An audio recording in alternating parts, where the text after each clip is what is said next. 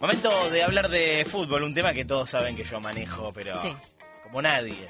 Por, lo que- mal que lo manejo, ¿no? Eh, No, yo te cuento hasta dónde sé. ver, se viene la Superliga, Sí. la Argentina, ¿no? La que se juega acá, que cambió de nombre hace poco.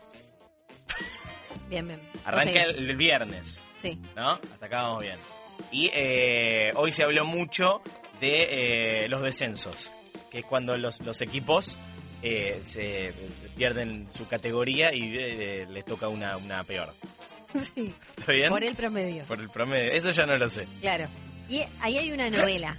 Y en Sensacional Éxito no entendemos del todo cómo No, están funcionando no, hoy manera. los promedios y los descensos, pero si hay algo que nos gusta es una buena novela, así Sí. que queremos entender qué es lo que está pasando. Sí.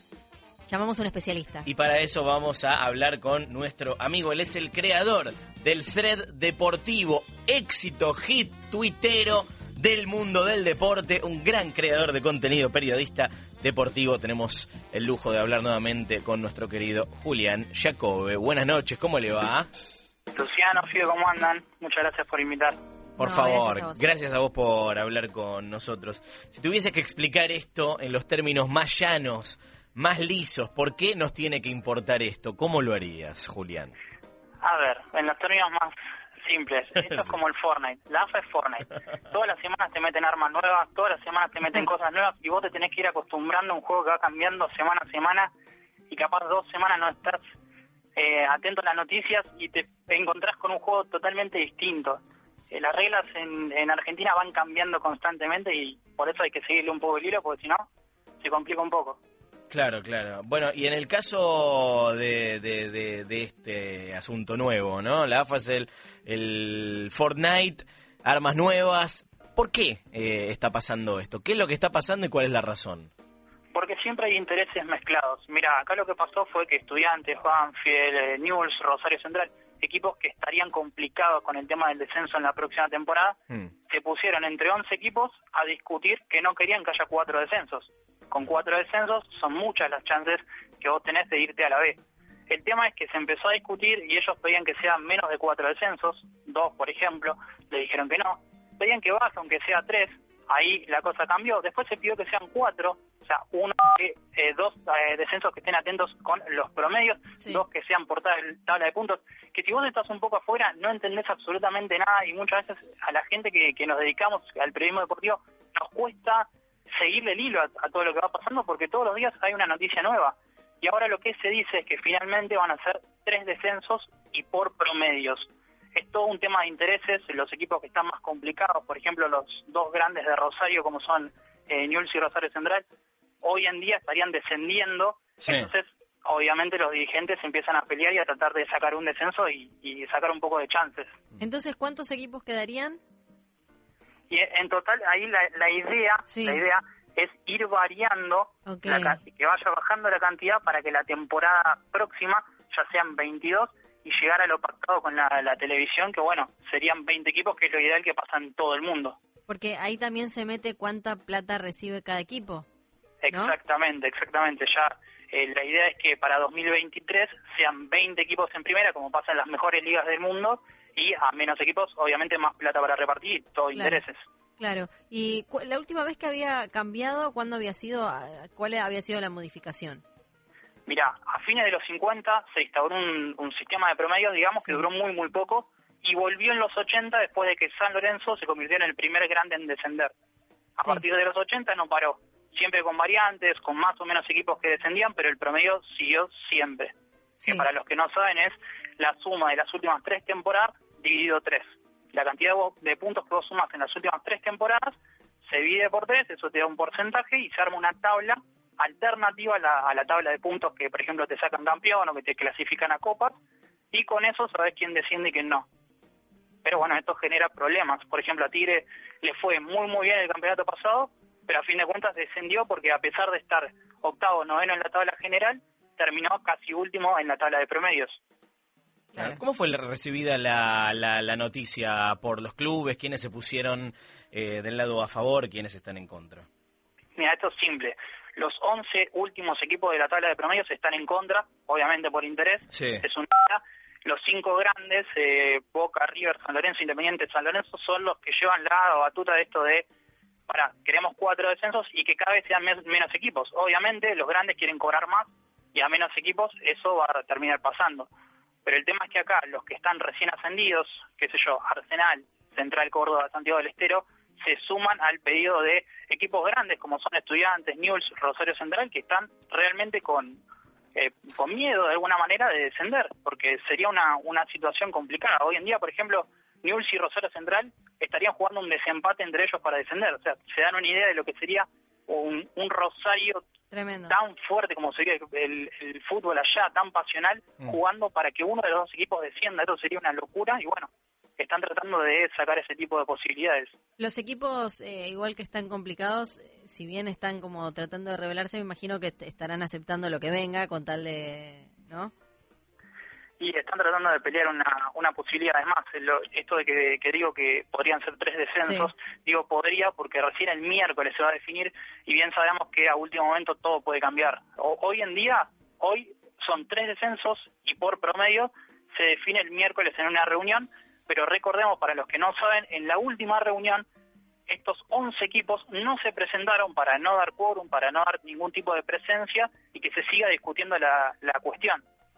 Y una vez resuelto esto, ¿cuál es la otra gran novela que le toca enfrentar al fútbol argentino? Y no sé, porque siempre te pueden salir con algo nuevo. Lamentablemente esto, pero ni siquiera en esto se, está definido qué, qué va a pasar, porque por ejemplo, para, para Luciano, que lo veo muy muy nutrido de información. Muchas gracias, sí. es correcto. Eh, vos tenés una Copa Nacional que se llama Copa Argentina y otra Copa Nacional nueva para generar más plata que se llama Copa de la Superliga. ¿Vos me estás diciendo que el fútbol es un negocio? No, de verdad te lo digo, aunque no, no, se puede creer.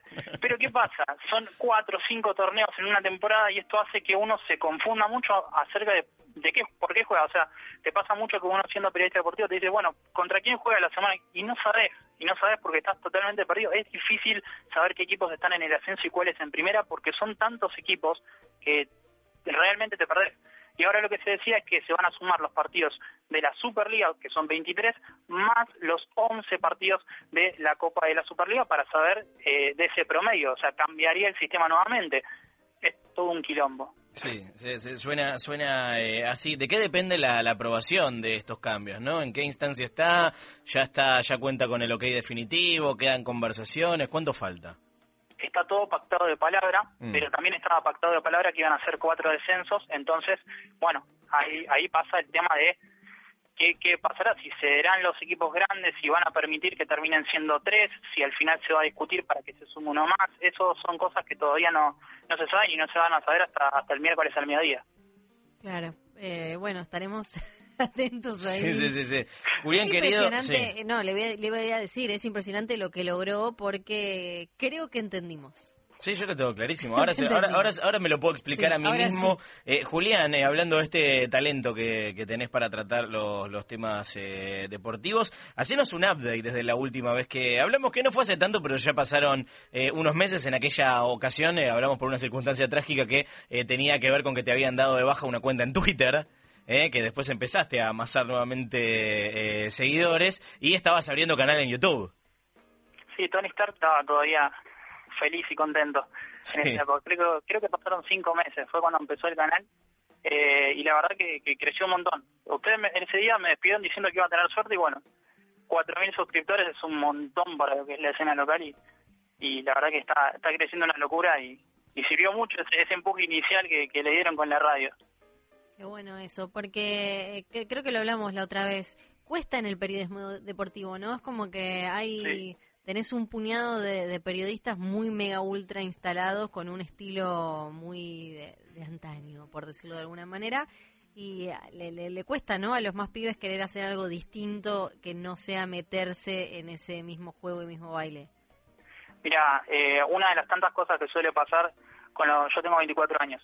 Una de las cosas que suelen pasar con los pibes de mi edad es que uno muchas veces se resigna, ¿entendés? Porque son tantas las cosas que pasan en, televisión, en, radio, en diferentes medios, que uno se desanima y dice, ¿cómo llegas ahí sin hacer eh, escándalo, sin hacer polémica, sin insultarte con alguno? Entonces, buscar una alternativa donde vos trates de informar, pero no, no siendo un plomo, ¿viste? Porque si uno se fija en lo que hago en Tres Deportivo o el mismo en el canal, trato de usar un, lenguaje que sea eh, cercano a la gente, con referencias a la cultura pop, con referencias a diferentes cosas, que, hagan un poquito más cercanas y no un plomo donde te analizo tácticamente un equipo que no te lo ve nadie, pero es también lo, que pide mucha gente, ¿viste? Conocer cómo juegan los equipos, saber qué puede llegar a pasar, este tipo de cosas como el tema de los promedios, que muchas veces quedan quedan a un costado por, por bueno, eh, Pagani sacándose la remera en vivo y mostrando el, pecho a partir de una foto del nuevo refuerzo de Boca. Eso fue real. Entonces, viste, es una, una disyuntiva constante,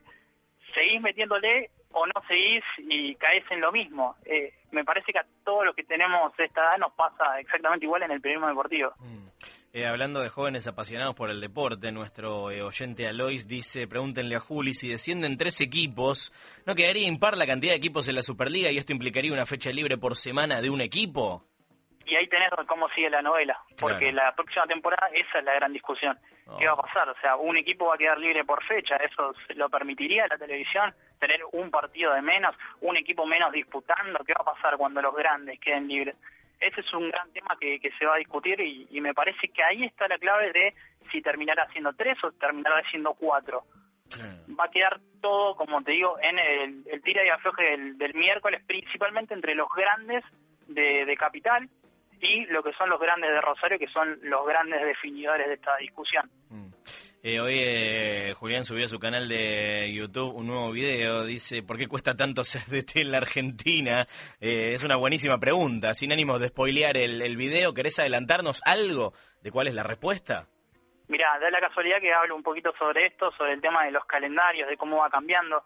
lo que suele pasar es que muchas veces se, se insulta a, a, los jugadores, a los técnicos principalmente, y no se tiene en cuenta la cantidad, no, uno no se da una idea de la cantidad de cosas que tienen que afrontar día a día estos tipos que realmente no sabes qué te va a pasar la semana próxima, porque a vos te pueden meter dos, tres partidos en, un, en una misma semana y cambia la preparación física, está todo en Europa, vos tenés todo el calendario armado ya desde el inicio de la temporada y sabes bien qué semana vas a estar más cargado. Básicamente, cualquiera que sea feliz no agarraría eso.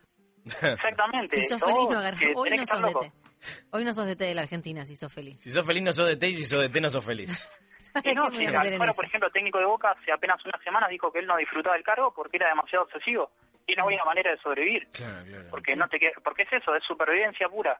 Eh, uno, uno desde afuera ve la vorágine, bueno, desde adentro es el triple. porque realmente se vive muy complicado y bueno, el, el video eh, en cuestión iba analizando lo que tiene que ver el contraste de eh, Gallardo en River, la tranquilidad, la espalda, el crédito a partir de todo lo que conocemos, y por otro lado, Defensa y Justicia, que es un equipo muy, muy chico de Florencio Varela, pero que se administra de una manera tan inteligente que suele competir con los grandes, y por ahí va el video. Bien, perfecto. Ya te llamaremos dentro de poco seguro con alguna otra duda del mundo del fútbol. Cuando quieran, cuando quieran. Mientras tanto, ¿dónde te seguimos, querido? Está arroba Juli Giacobbe, me pueden encontrar con G y W larga en Twitter e Instagram y eh, en el canal de YouTube que es Julián Giacobbe. Lo encuentran así con mi nombre. Espectacular, hermoso. Querido Juli, gracias de vuelta por desasnarnos. Sobre todo a mí, ¿no? Flor ya sabía todo esto, pero en un acto de humildad tremendo dijo, hablemos con Julio, ¿no? Con Juli, un abrazo. Espero haberme explicado bien. Muchas gracias por invitarme. Gracias a, gracias a vos. ¿eh? Es eh, Julián Jacobe. Síganlo en las redes, ¿eh? el creador del thread deportivo una, una de las cosas por las que vale la pena eh, que Twitter siga existiendo.